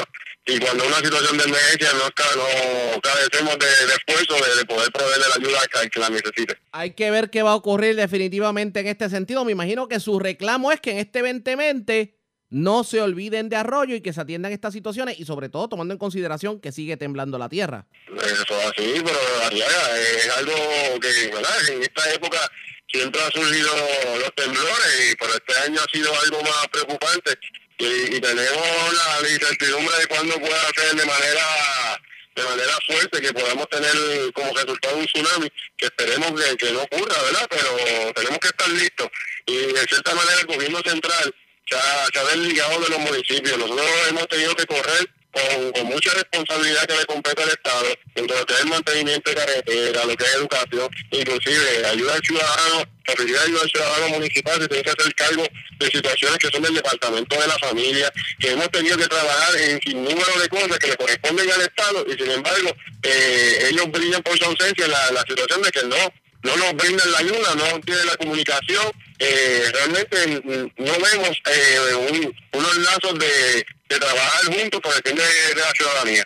Vamos a ver qué ocurre. Nos traiciona el tiempo. Alcalde, gracias por haber compartido con nosotros. Gracias, Ariana, por darme la oportunidad y siempre a sus órdenes. Y José Omar, antes de que nos retiremos, ¿está frío o no está frío? Está frío, está 17 grados la sensación de temperatura, así que Au. está algo cálido. Ouch. Nosotros acá quejándonos con los 60 grados y 17 grados, eso uno termina como guarito de mantecado. Pero a- eh, eh, antes de irse, eh, yo creo que mis 17 grados se convertirían en agua, ese hielito, con todo lo que está pasando e incluso más. Entre, yo quisiera, y es una pregunta rápida, al alcalde de Arroyo, saber, a a en, con el anuncio de la gobernadora ahora al 2020, ¿qué va a estar pasando eh, en sus decisiones como, como, como alcalde por la gobernación? Usted va a votar por Batia, usted va a votar por Carmen Yulín, usted va a votar por Charlie Galtieri, o usted también va a endosar a, la gobernadora Wanda Vázquez. es la última eh, pregunta. Te puedo indicar que próximamente estaré reunido con cada uno de ellos, eh, dejándoles saber cuáles son las inquietudes de mi pueblo y cuáles son los planes y los compromisos que ellos van a realizar. Y dentro de, esas conversaciones tomaré la decisión de que a qué candidato estaré apoyando para la gobernación pero te puedo adelantar que no va a ser ninguna que sea cruzando líneas partidistas, sino manteniéndome dentro de, de, mi ideal dentro del Partido Popular Democrático. Yo no, me la, yo no me lo imagino usted con una palma en la mano. No, para nada. Yo no. Ya básicamente usted está diciendo que no va, no va, no va por la línea de Wanda Vázquez. No, no, para nada. Entiendo de que ella ha tratado de establecer su ritmo administrativo, aunque lleva poco tiempo, pero ya se le dio la costura que viene con un asunto político y que lo que está buscando es más de que esto es más de lo mismo, más de lo que presentaba Ricardo cuando estuvo en la gobernación y vemos que los detrás de ella siguen siendo las mismas personas que, crearon la debacle y la situación en la que estamos pasando en nuestro país. Esto va a estar la más de interesante. La, Ajá. Las elecciones 2020 en Puerto Rico, ustedes van a tener por encima de los 80 grados, que es 2017, que son más tranquilos. No, no, si ya me di cuenta que esto va a estar tipo microondas. Gracias, José Omar. Gracias, alcalde, por haber compartido con nosotros. Buenas tardes. Gracias, buenas tardes. Cómo no, ya ustedes escucharon, el alcalde de Arroyo, Eric Biachere, nuestro compañero José Omar de X61 a la red informativa en el sureste. La política va a estar la más interesante, definitivamente. Así que pendientes a la red informativa. Presentamos las condiciones del tiempo para hoy. Bueno, vamos de inmediato al informe sobre las condiciones del tiempo. Hemos estado viviendo periodos de lluvia en los últimos días, desde la noche vieja hasta por lo menos hoy día 2 de enero. Pero, ¿qué debemos esperar en el transcurso de la tarde en cuanto a las condiciones del tiempo? Pues sepa usted que el Servicio Nacional de Meteorología pronostica que aguaceros dispersos van a continuar desarrollándose en horas de la tarde en el suroeste de Puerto Rico y se van a desplazar a lo largo de la cordillera central. Los aguaceros aumentarán a través del este de Puerto Rico en horas avanzadas de esta tarde y en horas de la noche, pero un flujo de aire seco llegará para mañana viernes. En cuanto a las condiciones marítimas, a través de las aguas locales se, espera de hecho oleaje de hasta 5 pies con vientos de entre 10 a 15 nudos. Y para los bañistas existe riesgo moderado de corrientes marinas para las playas del noreste, incluyendo a Vieques y a Culebra. Las temperaturas mínimas en la noche deben alcanzar los bajos 60 grados. La red le informa. Señores, regresamos a la red le informa, el noticiero estelar de la red informativa de Puerto Rico. Gracias por compartirnos. Hace varios días atrás, un uniformado sufrió un accidente, fue arrollado en medio de una actividad de no balas al aire. Esto ocurrió en la zona de Río Grande y el uniformado está vivo para contarlo. Hoy tuvo la oportunidad de contar su odisea a Charlie Robles del 1480, la red informativa en el noreste, y esto fue lo que le dijo. Un amigo, policía de Puerto Rico, que la semana pasada estuvimos muy preocupados por él, porque nos enteramos de que este día de la actividad no balas al aire, él fue atropellado. Pero gracias a Dios lo dieron de alta y lo tenemos aquí. Richard, ¿cómo tú estás? Gracias al Señor, Dios le bendiga a todos. Me encuentro bastante bien. Estoy en mi casa, eh, recuperándome poco a poco, sí. dolorido, pero feliz y contento. Y muchas gracias a todas esas personas que. Mucha gente preocupada por ti, ¿oíste? Han orado y han estado clamando para que Dios me restaure nuevamente. Gracias a todos, de verdad. Oye, Richard, ¿Cómo fue eso? Porque es como que me dio confuso lo que pasó. ¿Cómo fue eso? Mira, este, nosotros nos encontrábamos ya en el área de altura de Río Grande. Ajá. Habíamos recorrido ya parte de, lo que es el pueblo de Río Grande y, una vez que estamos en altura, la caravana era bastante larga. Este, pues nos detuvimos allí en la calle Main. Este, tratando de, tomar una buena foto para, para evidenciar el trabajo que se estaba haciendo. Ok. Y pues lo único que recuerdo que yo abrí, eh, estábamos todos pegados a la orilla de la carretera, en la orilla, y yo estaba en la acera, Ajá. Eh, sacó el teléfono y de ahí no recuerdo nada más.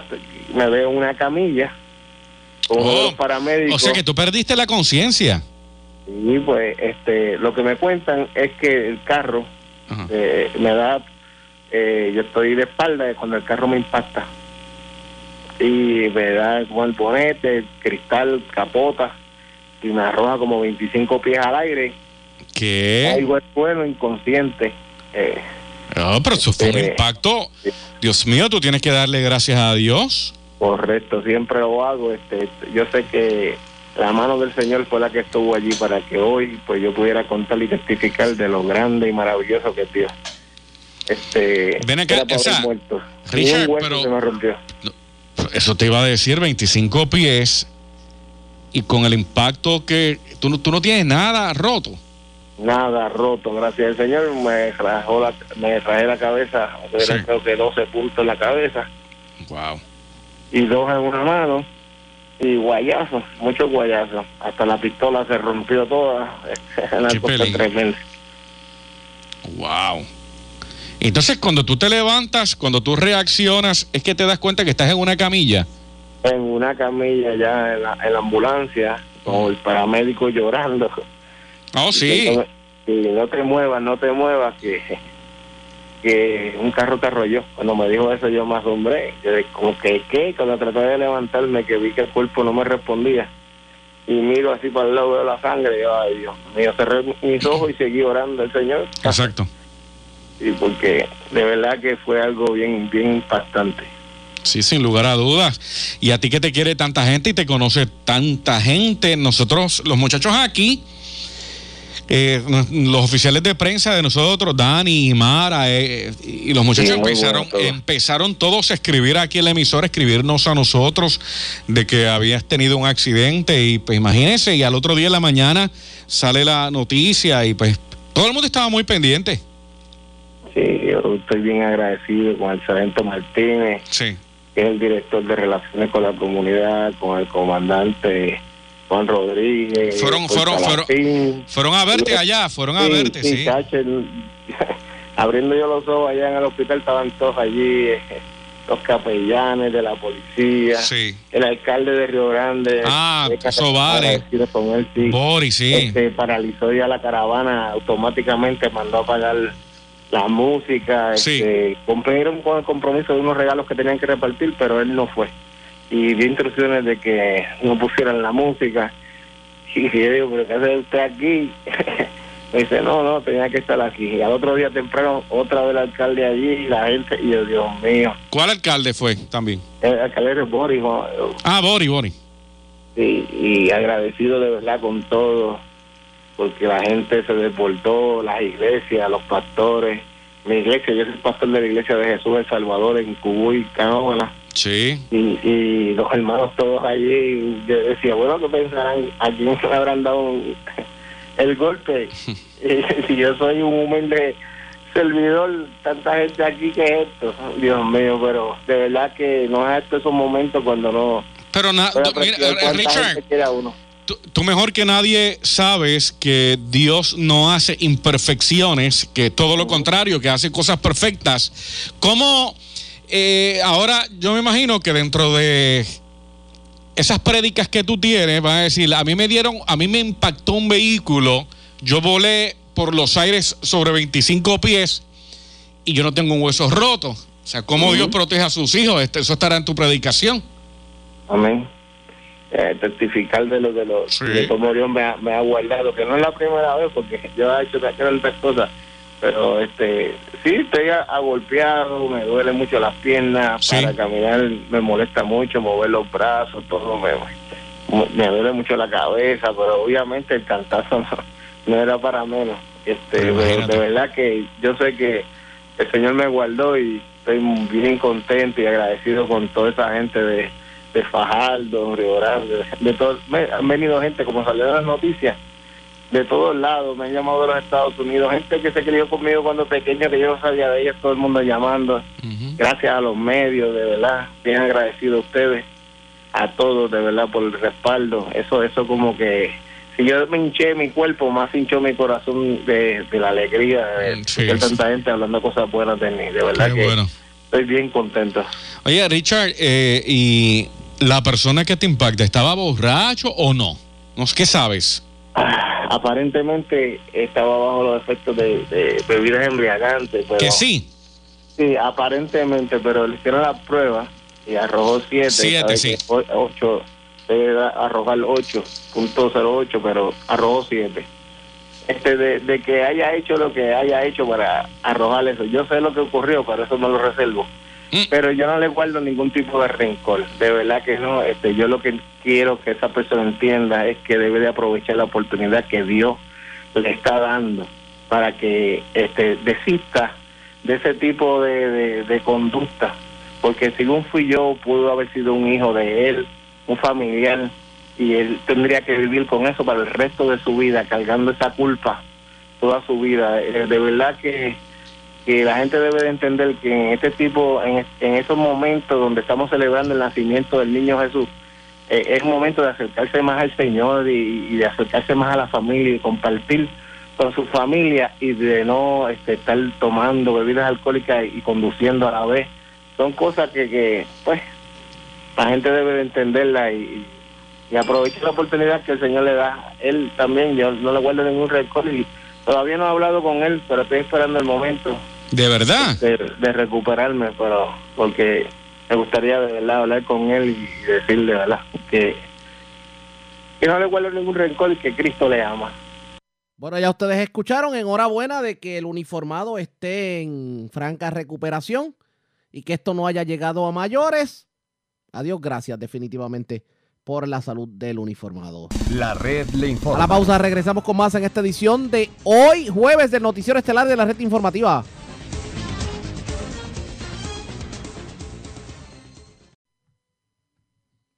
La red le informa. Señores, regresamos a la red le informa, el Noticiero Estelar de la Red Informativa de Puerto Rico. Gracias por compartir con nosotros ¿Cómo, ¿Cómo se encuentra Vieques en el 2020? ¿Cuáles son las expectativas de lo que debe ocurrir en la Isla Nena tomando todo lo que ocurrió con la Isla Nena en el 2019 y sobre todo lo que tiene que ver con los principales dolores de cabeza que, que atravesó esta isla municipio, sobre todo en la transportación marítima? Hoy Víctor Emerick tuvo la oportunidad de hablar con Charlie Robles sobre el tema y esto fue lo que dijo. ¿Verdad? Ahí pese a todos los obstáculos y todos los problemas que hay en Puerto Rico, porque esto no va a cambiar porque cambia el año, ya tuviste cómo empezó el año, pero nada. La cuestión es que con lo que tengamos poder administrar el presupuesto y que el municipio pues siga siendo el principal proveedor de empleo en Vieques y de servicios. Usted sabe que hoy sale la prensa, alcalde, de que una de las prioridades con las que hay que bregar en el 2019 en términos gubernamentales es con la quiebra de los municipios. Sí, por eso el otro día me llamó la compañera Anneli y yo fui sincero, yo le dije todo no pinta bien, el gobierno tiene que tomar medidas porque si no muchos municipios en este año y si no el que viene a más tardar nos vamos a ver prácticamente al borde de, de la quiebra o reducir empleo o reducir servicios y nadie quiere que eso pase. Es una realidad triste que tenemos que afrontar y no podemos seguir con el chihichija y mirar para el lado. Eh, por eso a veces me pregunta, bueno, y las promesas de los candidatos. Las promesas de los candidatos tienen que ser muy serias, no pueden ser esas promesas superficiales, como dicen los clichés de siempre, porque así pues entretenemos a la gente un rato, pero no resolvemos nada. Okay. Eh, alcalde, y, y, la cosa política, me, me dicen que usted en términos políticos está y que demasiado tranquilo, como si no estuviera haciendo campaña, ¿eso es verdad? Bueno, yo siempre soy tranquilo, mi mejor campaña es administrar el municipio, hacer lo que pueda dentro de las circunstancias del municipio. Yo sé que yo llevo un gobierno honesto y que con los recursos que cuento hago el máximo y trabajo el máximo. Imagínate, yo estoy trabajando todas estas navidades, aunque el municipio, las oficinas están cerradas, pero son las oficinas administrativas, el resto del municipio está trabajando, hay que recoger la basura, hay que limpiar las calles, hay que dar unos servicios. Mira, ahora mismo este, he tenido que intervenir en un par de situaciones que han surgido con la energía eléctrica en Vieques. Hubo un apagón en un área de un hotel en Vieques, de un hotel pequeño, pero que en el pueblo de Vieques Isabel Segunda y otro más en el área de Morropó y yo tuve que llamar que es contra el Siempre se lo agradezco a mi amigo Portalatín, Bauer, como le llaman ustedes. Y él siempre pues presto y me resolvió las situaciones, mandó brigadas y siempre por Talatín pues está pendiente a dar un excelente servicio a Vieques y se lo agradezco, ¿verdad? Porque nunca me falla y siempre me atiende cuando yo lo solicito. Pero yo lo que me refiero es, eh, por ejemplo, como en algún momento que usted ponía este pegatinas y, y bajapostes y rótulos. Bueno, lo que pasa es que y- acuérdate, la campaña está empezando, yo no tengo primaria por segundo término consecutivo, no tuve el 2016, no tuve tampoco el 2020, que de hecho es un récord para el Partido Popular en Vieques, porque prácticamente desde el 76 adelante, menos el año 2000, que Damaso no tuvo primaria, pues siempre hay algún retador. Hasta yo mismo tuve primaria en el 2012. Pero llevamos dos términos, pues eso por lo menos tranquiliza. Además, pues mi mejor campaña es administrar el municipio lo, lo mejor posible. Tú puedes poner, es pequeño, tú puedes poner tu nombre donde sea. Puedes poner 20 mil, decir 20 mil cosas. Mira, aquí, aquí todos nos conocemos y sabemos lo que hay. O sea, que ya, que ya no hay que hacer las campañas que se hacen acá. Bueno, eh, hay que hacer campaña. Lo que pasa es que de aquí a noviembre eh, todo esto cuesta, hay que evolucionar un dinero y todo esto hay que registrarlo ante el Contralor Electoral. Sí, hay que hacer campaña, pero la mejor campaña para un alcalde es administrar el municipio. ¿De qué vale que tú digas 20 mil cosas? Pues, y si uno administra bien un municipio, pues sencillamente pues la gente sabe. Alcalde, ¿y ¿cuántos años lleva usted ya? ¿Yo de alcalde? Ajá. Bueno, yo llevo de alcalde en sí solo este es mi octavo año, pero lo que pasa es que yo estaba obligado al municipio desde 1996 de una otra forma. Yo lo sé, sí. Porque primero fui legislador municipal, presidente de legislatura, vicealcalde, volví a ser legislador municipal y ahora alcalde. O sea que prácticamente, ininterrumpidamente, yo he estado en los últimos 24 años ligado al municipio, en una u otra función. Ok. Oiga, alcalde, ¿y Por eso es que parece que llevo mil años, no, no llevo tanto. Yo llegué ya viejito a, a la alcaldía a los 60 años, qué bueno, con mucha experiencia. Pero usted tiene, Eh, usted tiene, y usted tiene- mucha madurez y mucho conocimiento del otro municipio. Aparte de Charlie, yo no llegué aquí en paracaídas, yo era un líder comunitario desde Sí. nene. Usted Tanto tiene- en la lucha con la marina, la eterna lucha de las lanchas. alcalde, usted tiene Eso nunca 68 acaba. años. Siempre pues, uno ha sido un líder comunitario en la escuela, ser un líder sindical. Mire, usted tiene 68 años ya. Lo cumple en mayo, sí. Pare, oiga, se ve bien. Sí, eh, los cumplo el 29 de mayo del 52. Bueno, quizás bien que me conserva. Dice que aquí la gente se conserva bastante. 68. Acuérdate sí. que es un paso diferente, no. Mira, bien que tiene desventaja, pero tiene ventaja. Aquí no hay tapones, se llega rápido al trabajo, se respira aire puro y más ahora que no está la marina, hay muchas playas. Es otro ritmo de vida que yo entiendo que eso nos ayuda. La cosa hay que saberla coger, hay que saber vivir en Vieques. Y la cervecita Hay gente, por la se tarde. desespera y no sabe vivir en Vieques pues, por unas limitaciones que hay.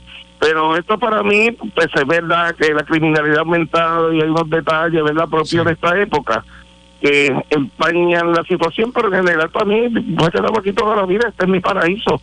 Y la cervecita por las tardes. Bueno, menos ahora, ya no hay tanto tiempo como antes, aparte que cuando uno entra en edad uno pega a, a cuidarse más.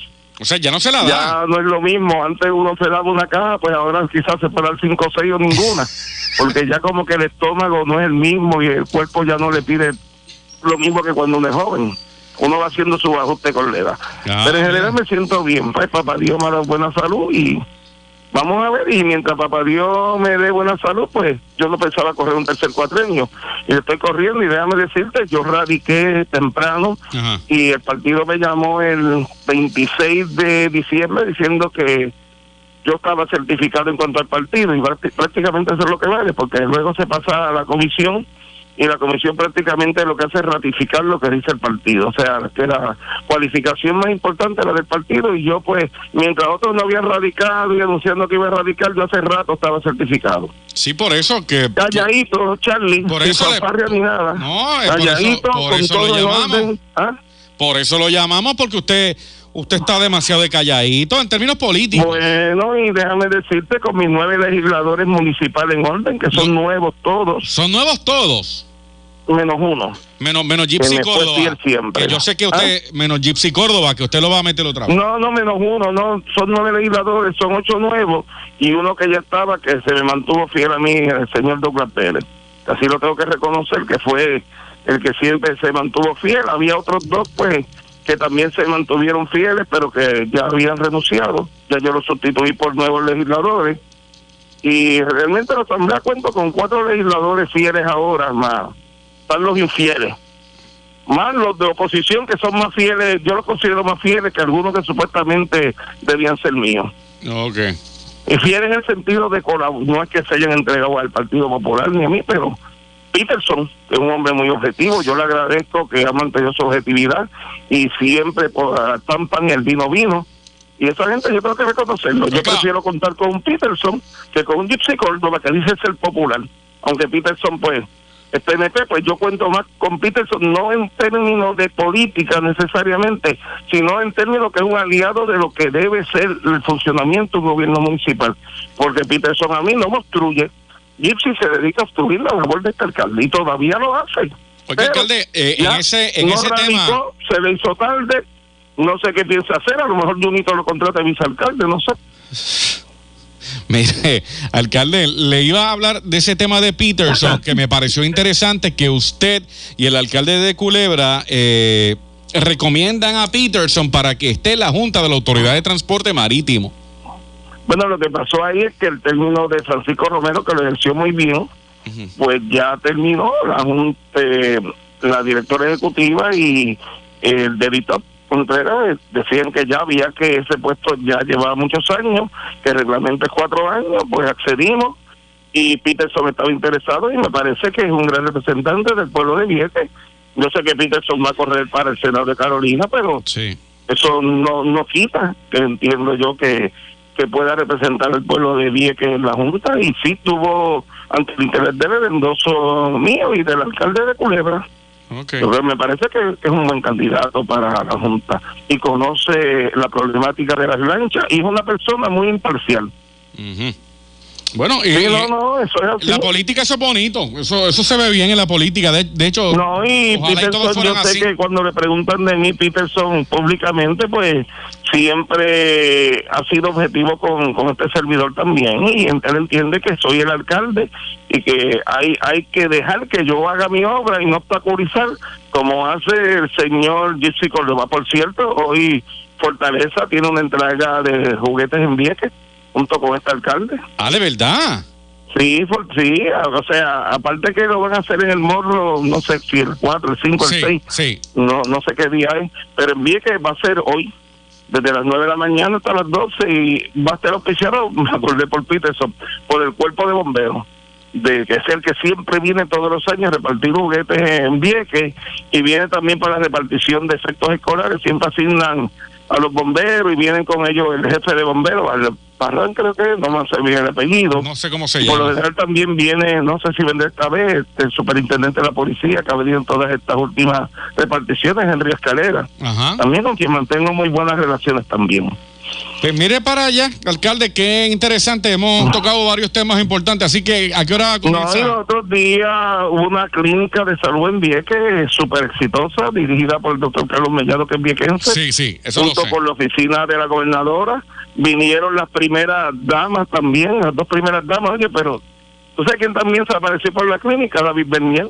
Y entonces, te lo digo así curiosamente, ¿De David verdad? fue la estrella del espectáculo. De verdad. De verdad, que llegó. acuérdate que David es doctor también.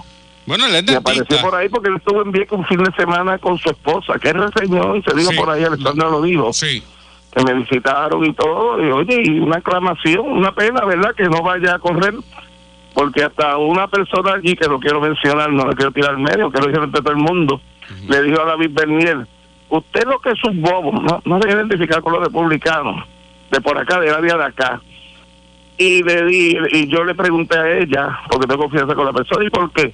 Porque usted tiene la gobernación y la está desperdiciando. Yo me quedé sorprendido, ¿verdad? Pero toda una aclamación, esto es cosas acá más allá de la clínica, que aparte fue exitosa y el doctor Carlos Mellado fue quien se preocupó por toda esa clínica que visitaron enfermos donde quiera. Bueno, un éxito total. Carlos Mellado pues es de, de, de gente de Vieques, si no sé si tú lo Sí, sabías. claro que sí. Bueno, pues nada, alcalde, gracias por atendernos siempre. No, pues siempre pues estamos a disposición y pues para adelante, como tú dices, tranquilo como siempre, ¿verdad? Uno cuando ya tiene muchos años, la vida ya la va viendo con más madurez y más perspectiva y a veces uno se desespera por cosas que no hay que desesperarse y que a la larga pues lo importante es tener tesón y, y y tratar de resolverla. Expresiones de Víctor Emerick en entrevista con Charlie Robles. ¿Qué terminará ocurriendo en Vieques? ¿Qué le depara a Vieques el 2020? Ustedes pendientes a la red informativa. La red le A informa. la pausa, regresamos a la parte final del noticiero estelar de la red informativa.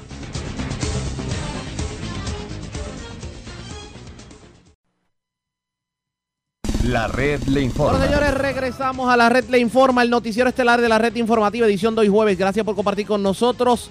Aquí en la parte final vamos a noticias, a más noticias del ámbito policíaco, porque las autoridades radicaron cargos en ausencia contra un hombre que mantenía un patrón de maltrato en contra de su compañera consensual desde hace varios meses, de hecho en presencia de sus hijos menores de edad. Esto ocurrió en la zona sureste de Puerto Rico y es Carmen Herrera, oficial de prensa de la policía en Guayama, quien nos trae detalles en vivo. Saludos, buenas tardes.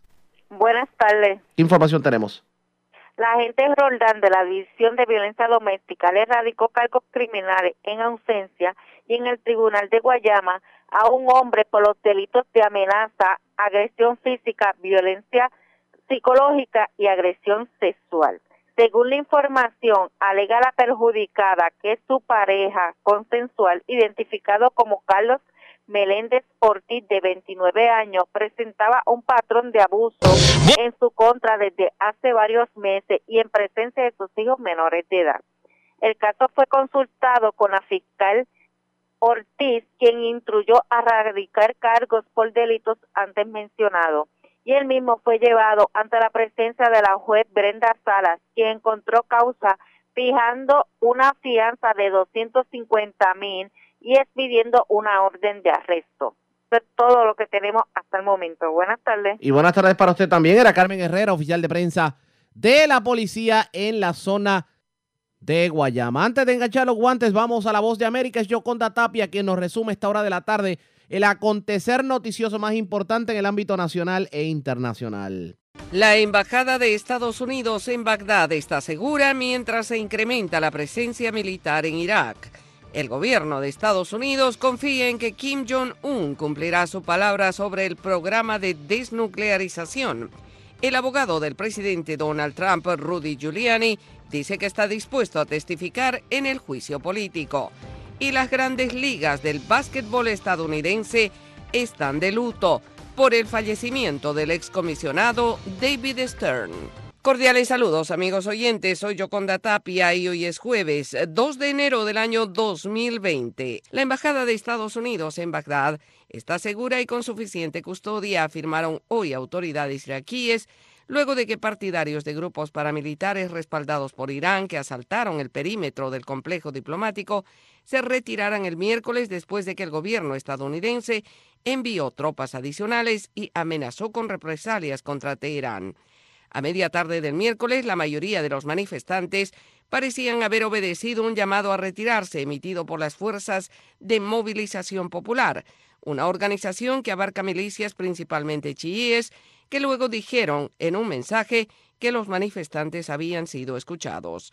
Algunas personas usaron ramas de palmeras para barrer la calle frente al complejo de la embajada, mientras que otros empacaron equipos y establecieron un campamento de protesta frente a un hotel cercano. El complejo diplomático estadounidense construido a lo largo de las orillas del río Tigris en la denominada Zona Verde, fortificada del centro de Bagdad durante la ocupación estadounidense tras la invasión de 2003 que derrocó a Saddam Hussein, es la misión diplomática estadounidense más grande del mundo. El gobierno de Estados Unidos dijo que sus diplomáticos estaban a salvo y confirmó el envío de cientos de tropas adicionales a la región.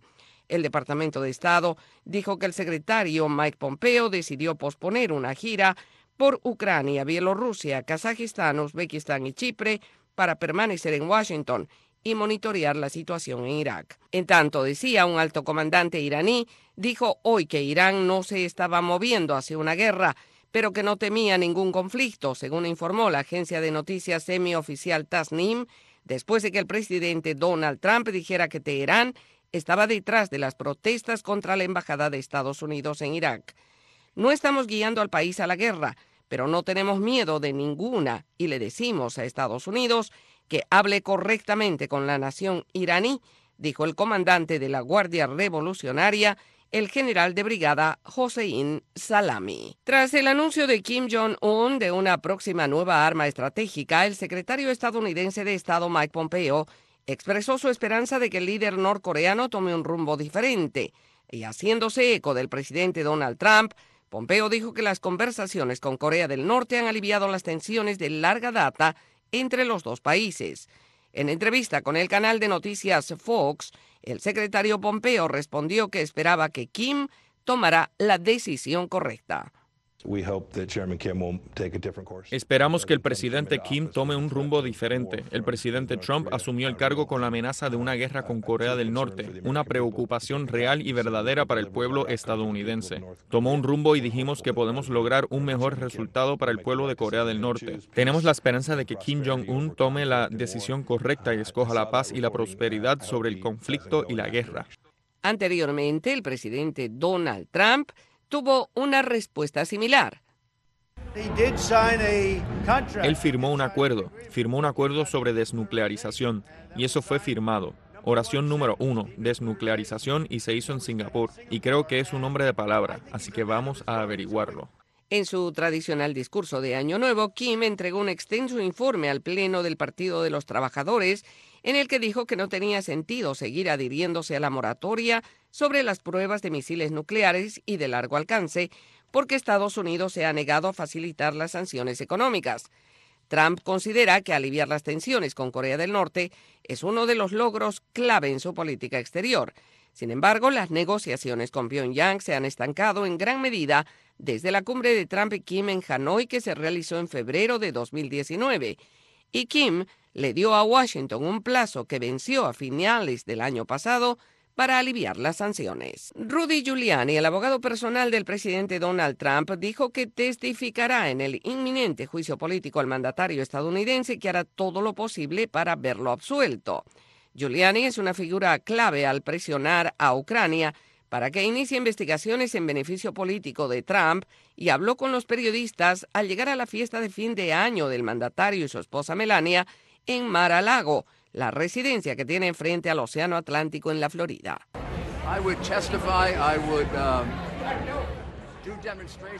Testificaría, haría demostraciones, daría conferencias, resúmenes o haría lo que hago mejor. Probaría el caso, dijo Giuliani. No se espera que Rudy Giuliani sea uno de los abogados de Trump que lo defienda en un juicio en el Senado que aún no está programado. El mandatario estadounidense enfrenta dos artículos de juicio político aprobados el mes pasado por la gran mayoría de los legisladores demócratas en la Cámara de Representantes, precisamente controlada por ellos.